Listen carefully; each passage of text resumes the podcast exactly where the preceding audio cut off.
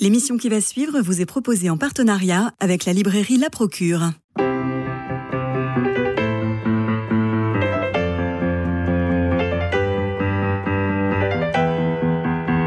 Culture Club, une émission produite par Radio Notre-Dame et diffusée également par RCF. Christophe Maury.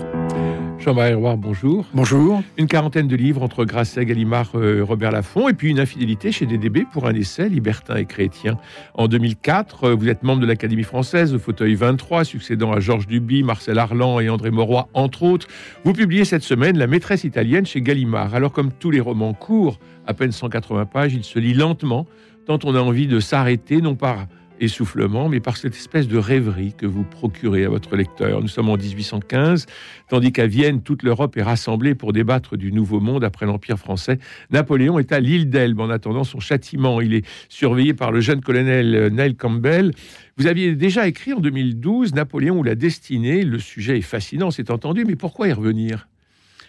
Bien, d'abord parce que Napoléon a occupé une très grande place dans ma vie. Je l'ai dit à un moment, il m'avait sauvé la vie quand j'avais 18 ans. Je, ratais tout, c'était épouvantable. Oui, vous étiez un cancre. J'étais un cancre, je ratais mon bac, j'étais complètement fauché, ma petite amie m'avait quitté, j'étais au bord du suicide, et j'ai lu euh, le, mémorial de Sainte-Hélène, et subitement je me suis dit, mais, mais c'est formidable, ce type qui a tout raté, mais après, ça a mieux marché. et puis surtout, j'ai découvert que cet homme était vraiment avec quand même une qualité formidable, c'est qu'il n'est jamais médiocre. C'est un homme qui a été pris de grandeur et pris de noblesse. Et je me suis dit, c'est un formidable exemple. Euh, et puis, c'est un homme très littéraire. Et donc, c'est aussi, j'ai été sauvé.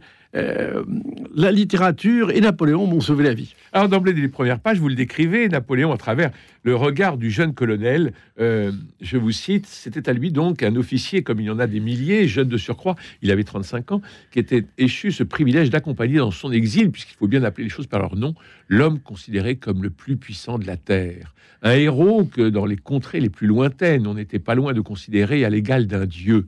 Cet homme se tenait à quelques pas de lui. Physiquement, il avait forci. Il n'avait plus le visage émacié du fringant général d'Arcole qui diffusait, que diffusaient les images d'Épinal jusqu'à plus soif. Les joues pleines, le ventre rebondi, il était grassouillet et dodu comme un notaire. Mais cette apparence de notable qui l'avait déçu lors de la première entrevue à Fontainebleau s'effaçait au premier mot, au premier regard qui gardait l'intense fixité de l'aigle et vous pétrifiait. Sa voix aux accents tantôt impérieux, tantôt enjôleurs, révélant une énergie intacte, avait un pouvoir magnétique, elle vous ensorcelait. Quant à son sourire étonnant de jeunesse et de naturel, on était désarçonné de le voir s'épanouir chez un conquérant qu'on croyait revenu de tout. Quelle malice il contenait, comme s'il témoignait du peu de cas qu'il faisait, philosophiquement, de la solennité à laquelle sa grandeur le condamnait. C'est quand même terrible, cette apparition, là, euh, à Elbe, et il voit ce type qui est comme un notaire, mais en même temps, il a ce, l'intense fixité de l'aigle le regard qui a l'intense fixité de l'aigle qui vous pétrifiait. Et en même temps, j'ai l'impression de voir Bernard Arnault. en même temps, c'est un homme euh, très sympathique. cest oui. ce qu'on oublie, de, ce qu'on oublie, c'est que tous les témoignages, il est drôle, il est c'est un homme amusant. Bon, alors bien entendu, euh, pas sur le champ de bataille, mais, mais tous les gens qui l'ont rencontré euh, ce sont, nous disent qu'il était facétieux. Mais oui.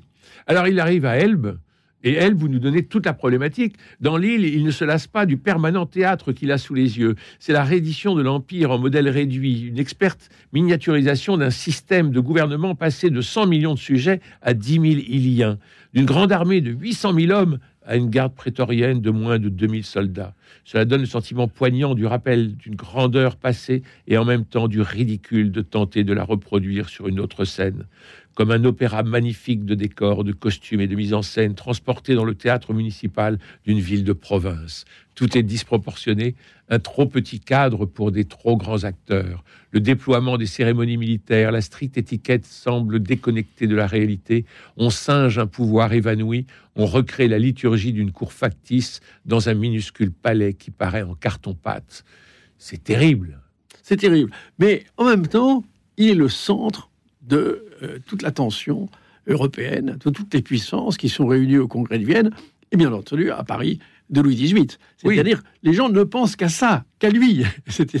Ils, sont, ils restent fascinés par sa grandeur et ils ont une angoisse, qui est une sourde angoisse euh, de ce qu'il va faire. En fond. tout le monde est un peu inquiet et il est très très présent en creux. Est-ce qu'ils ne veulent pas, est-ce qu'ils se disent pas, c'était un peu euh, un empire de pacotille, euh, bah on lui laisse juste les flonflons et puis il s'en contentera non, Je crois qu'il y a une angoisse vraiment sourde chez tous les, les, hommes qui règnent, les rois, les empereurs, parce que il a introduit en politique le, un principe qui n'est plus la légitimité, c'est le mérite. Et, cette légitimité euh, qui est, remise en cause, c'est vraiment, c'est pour ça que à Vienne, ils vont recréer la Sainte Alliance, afin de lutter contre ce pouvoir extraordinaire de la liberté et du mérite qui s'est introduit. Et ils vont tout faire pour la juguler, mais ça explosera euh, par les idées napoléoniennes 30 euh, ans plus tard avec les révolutions de 48. Juguler, vous venez de, donner le verbe, et en effet, le piège se referme sur lui. Je vous cite encore, les puissances coalisées auraient voulu qu'il leur fausse compagnie, elles n'auraient pas agi autrement. L'absence des subsides annuels stipulés par le traité de Fontainebleau, que Louis XVIII s'obstine à ne pas lui verser, les menaces de déportation lointaines, chaque jour plus, plus précises, la quasi-séquestration de Marie-Louise et du roi de Rome ont participé à sa lente asphyxie. Les Alliés pensaient user ses forces par mille vexations, c'était mal le connaître. le piège se referme, c'est-à-dire qu'il n'a pas l'argent de Louis XVIII, sa femme et son fils sont quasiment séquestrés à Vienne, euh, il n'y a plus rien à faire, et du moins toute l'Europe pense. Oui, mais la, chance de, Napoléon, parce que c'est un empirique, c'est pas un homme de, théorie euh, auquel il, a, il obéit aveuglément.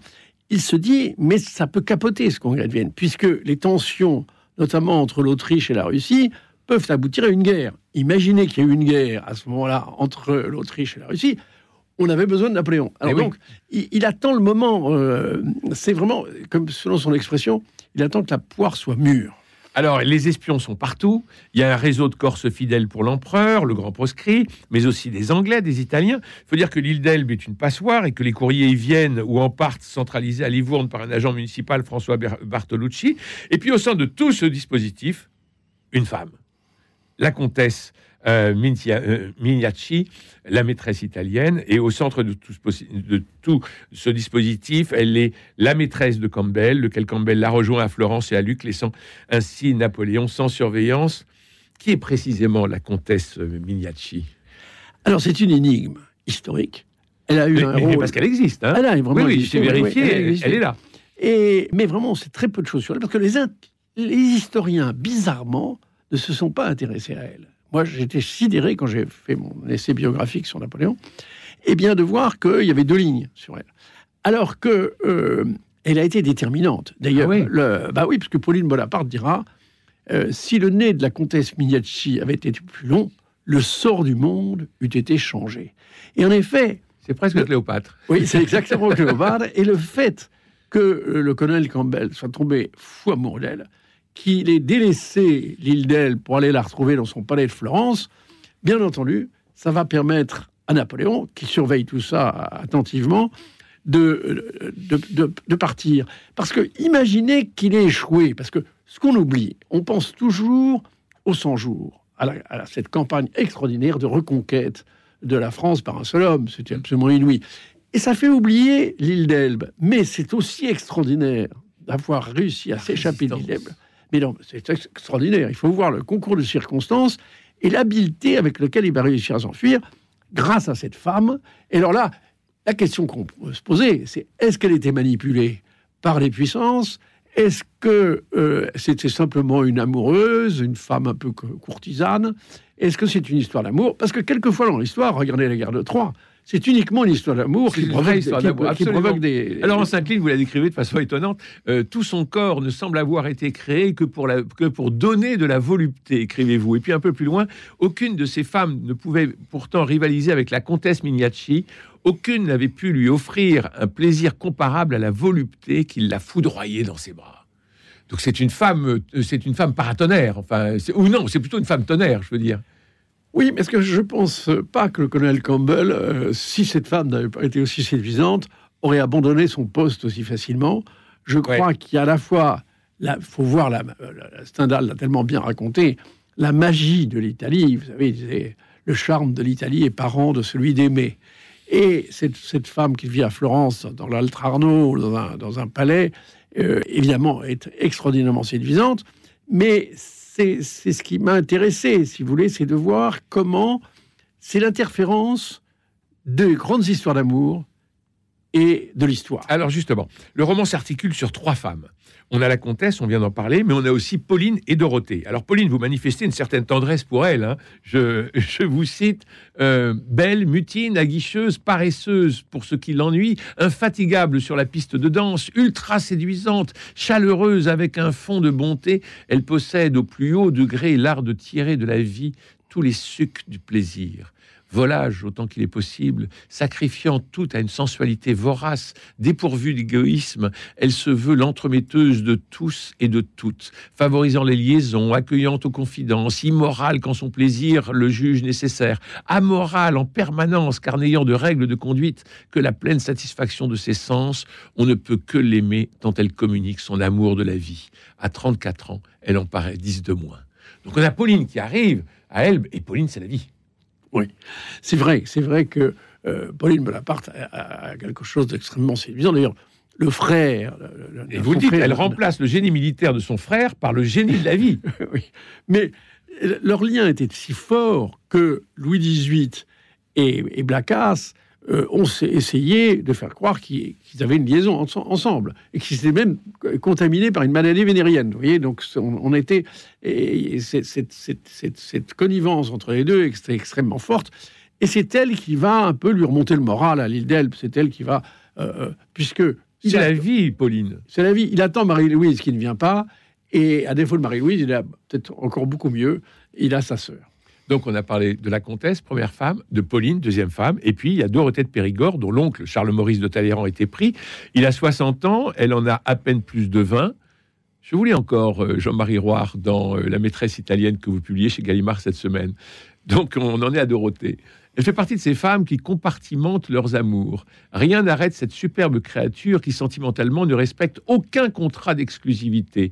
Elle ne juge nullement incompatible d'avoir un amant de cœur pour danser, courir les fêtes, les courses en traîneau, les redoutes, de s'accorder des passades avec des soupirants d'occasion et en secret d'entretenir avec un homme qui pourrait être son grand-père des relations tendres et voluptueuses qui, bien entendu, doivent se dérouler sous le sceau du secret quand les portes du palais Konitz sont closes, les domestiques couchés, les lustres éteints, et que ne résonne plus dans la pénombre que le tic-tac des cartels. Elle est de ces âmes d'élite qu'aucune convention, aucun principe n'arrête sur le chemin du plaisir. Et avec le prince, voluptueux et sentimental autant qu'on peut l'être, elle n'a pas trouvé un homme trop à cheval sur la morale. N'est-il pas la moralité même, ce qui n'exclut nullement le sentimentalisme, une mystérieuse complémentarité les unit. Là aussi, elle est bouleversante, Dorothée. Oui, c'est vrai que les femmes jouent un certain rôle dans mon livre, mais l'histoire, oui, je crois que c'est, d'ailleurs, dans tous mes livres, j'ai été toujours fasciné par le pouvoir des femmes, par la séduction qu'opèrent les femmes, et par leur rôle extraordinaire dans l'histoire, dans des époques où étrangement, on était bien avant MeToo, où étrangement leur statut était faible, mais à leur importance très grande. Alors c'est à se demander, Jean-Marie Roy, si le cadre historique de votre roman n'est pas un prétexte au vrai sujet du livre, l'excitation terrible des hommes sur la pente du vieillissement. De Louis XVIII à Talleyrand, les vieux hommes sont interdits de jeunesse, bouleversés par le charme et sidérés par la liberté de ces femmes volages. Quand vous évoquez Louis XVIII, vous écrivez, je vous cite, cette impuissance l'épuise, elle l'aigrit en grivoiserie malsaine, le condamne à rechercher des postures humiliantes sans autre résultat que de le frustrer davantage. C'est le portrait d'un barbon, n'est-ce pas notre futur à nous tous les hommes? Vous croyez que c'est autobiographique? Non, pas du tout. pas du tout. C'est que Vous savez, quand on rentre à l'académie, peut-être qu'on a des fantasmes de jeunesse. J'ai pas dit que c'était autobiographique, mais, je trouve qu'il y, y, a une réflexion. Exactement comme Stendhal avec, le, avec Mosca. Hein. Euh, Mosca, c'est l'homme de la cinquantaine, c'est l'homme qui est perturbé dans son désir. Et euh, on retrouve dans votre livre La maîtresse italienne, Jean-Marie Roire, on retrouve trois portraits de femmes, mais on retrouve aussi euh, ces portraits d'hommes qui arrivent à un certain âge et qui sont encore plus excités, autant par la femme que par la perte de leurs moyens. Oui, mais je crois que ce qui m'intéresse, ce qui me passionne dans, dans le roman, c'est la vie. Et oui, Et la vie, c'est la passion, c'est la passion amoureuse, et c'est la passion de l'histoire. Vraiment, parce que je crois que c'est ça qui est extraordinaire, c'est que quand vous avez à la fois des passions amoureuses et l'histoire qui, qui, est, qui est extraordinaire, parce que c'est un roman aussi formidable, eh bien, quand tout se mêle, je crois qu'on a une expression merveilleuse de la vie. Et vous avez cité Stendhal, et qu'on retrouve Stendhal, qu'on trouve dans une ténébreuse affaire de Balzac. Voilà, je crois que tous les grands romans, moi, les romans qui me plaisent, sont des romans dynamiques, des romans d'énergie et des romans de passion où les hommes et les femmes, eh bien, se retrouvent et, et ont un sentiment d'intensité. Moi, mais moi, chez vous, la dynamique, elle vient des femmes? la dynamique, c'est vrai qu'elle joue un très grand rôle. Et, mais je pense que euh, quand vous observez l'histoire, vous voyez le rôle extraordinaire qu'elles ont joué. Mais oui. Je ne parle même pas de Ninon. Vous savez, il y a cette phrase merveilleuse de Ninon de L'Enclos. Elle disait La maladresse des hommes a manqué plus de cœur que la vertu n'en sauve. Eh ben voilà, tout est dit. Euh, oui, donc, donc j'avais un peu l'impression que, euh, comme Romain Gary qui écrivait au-delà de cette limite, votre ticket n'est plus valable, euh, c'est quand même ce qui obsède à la fois Louis XVIII comme Talleyrand. Alors c'est étonnant le personnage de Talleyrand parce qu'on sait le rôle qu'il a joué au, au Congrès de Vienne de façon incroyable. Mais là, s'il joue ce rôle, c'est grâce à Dorothée. Oui, parce que ce qui est étonnant, c'est qu'il a 61 ans. Mm. Et il vient d'abandonner sa femme. euh, il l'a laissée à Paris. Et il a emmené sa jeune nièce de 21 ans. Et il va éprouver une passion torride pour elle, au point qu'ils auront même un enfant. Alors, beaucoup d'historiens disaient que ce n'est pas vrai, qu'il n'y avait pas eu de liaison. Bon, moi, je crois que c'est là où le- le- les romanciers apportent peut-être quelque chose de plus aux historiens parce que euh, ils ne sont pas en concurrence. Moi, je suis pas, je suis pas un historien, je suis pas en concurrence avec les grands historiens, mais une complémentarité. Je crois que c'est une complémentarité qui est celle de la vie.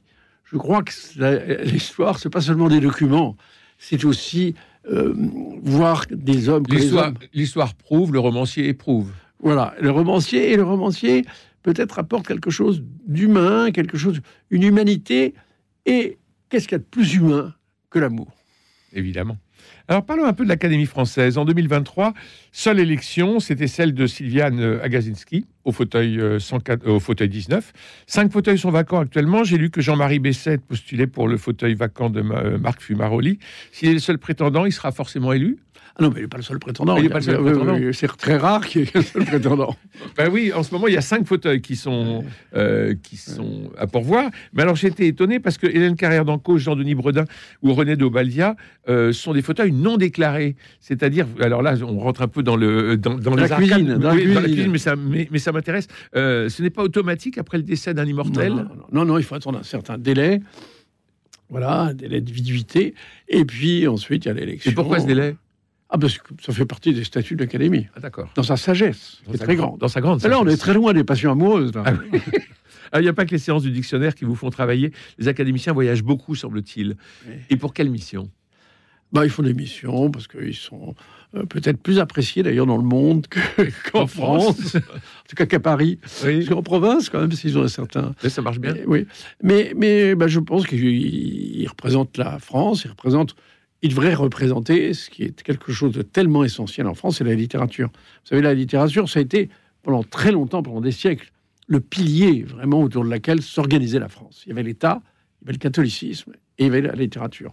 Bah, maintenant, les- ces trois piliers ont tendance un peu à, à disparaître. On, on préfère euh, la finance, la mondialisation et le numérique. Voilà, voilà. Et ça, c'est peut-être dommage, en tout cas pour la littérature, qu'incarnait vraiment l'existence même de, de l'Académie française. La langue française est assez bafouée sous prétexte qu'elle est vivante et qu'elle s'enrichit des langages des quartiers et des territoires, véhiculés entre autres par le rap.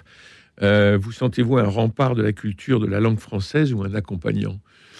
Non, moi je suis euh, profondément choqué Oui. par le, le franglais et par l'absence de, de décision des pouvoirs publics vis-à-vis de cette invasion. Euh, ce que Régis Debray appelait, il disait, on vient d'un pays galloricain.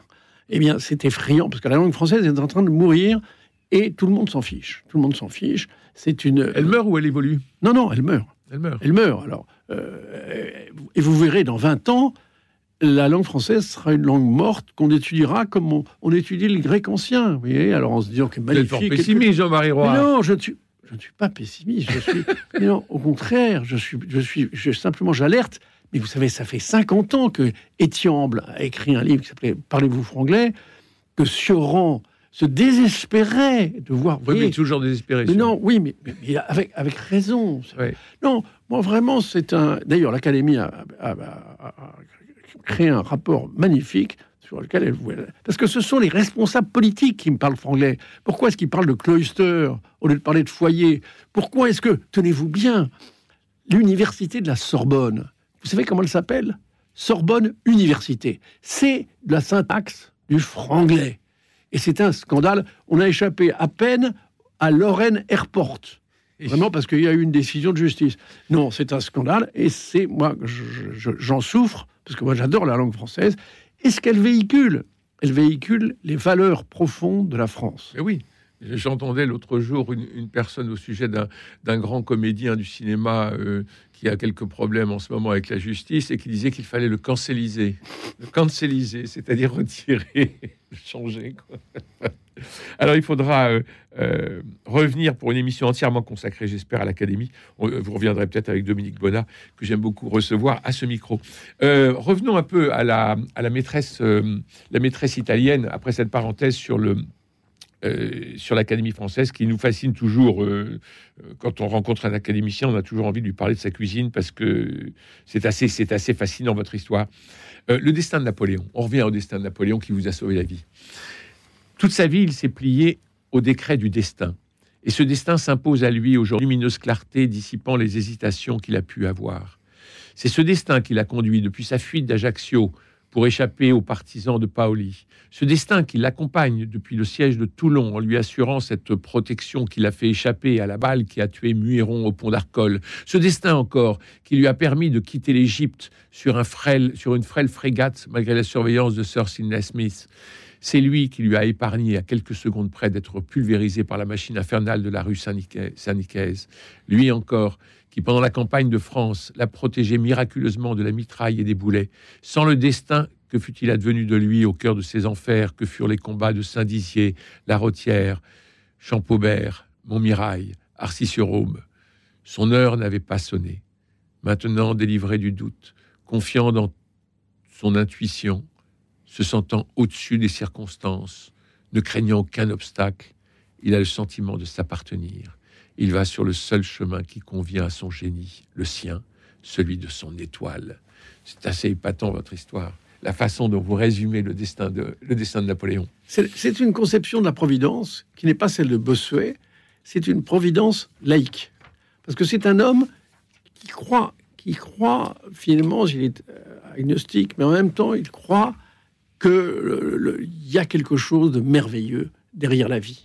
Il ne croit pas au néant. C'est pas du tout un athée. hein. Mm, mm, mm. Et, et c'est un homme qui respectera toujours les religions. D'ailleurs, son concordat, à mon avis, était admirable. Et on a eu tort, c'est mon, mon opinion, on a eu tort de revenir sur le concordat, qui d'ailleurs existe encore en France dans deux départements. En Alsace, euh, en Alsace En Moselle. Oui, on sent dans votre euh, exactement la toute première phrase de la Chartreuse de Parme, qui sonne comme, euh, comme le départ euh, euh, d'un match de, la Coupe du Monde. Enfin, c'est extraordinaire, c'est un coup de sifflet formidable qui passe le pont de l'Audi, montrant à toute l'Europe. enfin, bon, et c'est toute la jeunesse en même temps, cette jeunesse, cette force et cette fougue de Napoléon, qui, avant de devenir l'aigle, est vraiment un- un jeune homme plein d'ardeur. Oui, et ça fait du bien dans notre époque où, faut reconnaître, on n'a pas énormément de personnes admirables, de voir quelqu'un qui a pu incarner un grand principe, ce principe du mérite, de prendre ce qu'il y avait de meilleur dans la Révolution et en même temps de créer la France moderne. Alors, vous allez me dire, il y avait des morts. Oui, il y a eu des morts. Mais ce qu'on oublie de dire, c'est que la Troisième République a été très forte aussi, que la guerre de 14, ça fait beaucoup plus de morts que les guerres napoléoniennes. sans prendre de territoire. Et puis, et avec, une, lég- avec légende, avec une légende qui est faible, parce que Ouais. parce que, bon, tous les gens qui ont écrit, tous les écrivains de la guerre de 14 ont détesté la guerre de 14, alors que tous les gens qui ont vécu les campagnes napoléoniennes ont passé leur temps à dire que ça avait été la plus belle période de leur vie. C'est- un grand moment, à la fois de jeunesse, de souffle, il faut le dire. Vous avez eu le film Napoléon? Oui. Bon, vous avez aimé? Écoutez, En- je ne l'ai pas détesté. Je pas. On est, les gens sont très critiques. Mais ce qui est passionnant dans la critique que les gens font de- de- de- du film de Ridley Scott, c'est qu'on sent que Napoléon appartient à tous les Français. Eh oui. Et ils ont horreur qu'on en dise du mal. Ils ont horreur. Ils veulent chacun son image de Napoléon et à son petit Napoléon de poche. Et il veut, et chacun, chaque Français veut qu'il ressemble. Merci Jean-Marie Roard pour votre présence et bravo pour ce roman La maîtresse italienne publié cette semaine chez Gallimard, un roman napoléonien, on l'aura saisi, un roman d'homme et de temps, on l'aura compris. Je signale enfin la parution en folio de Mes révoltes, un livre de souvenirs, presque des mémoires, en tout cas la meilleure introduction à votre euh, quarantaine de romans.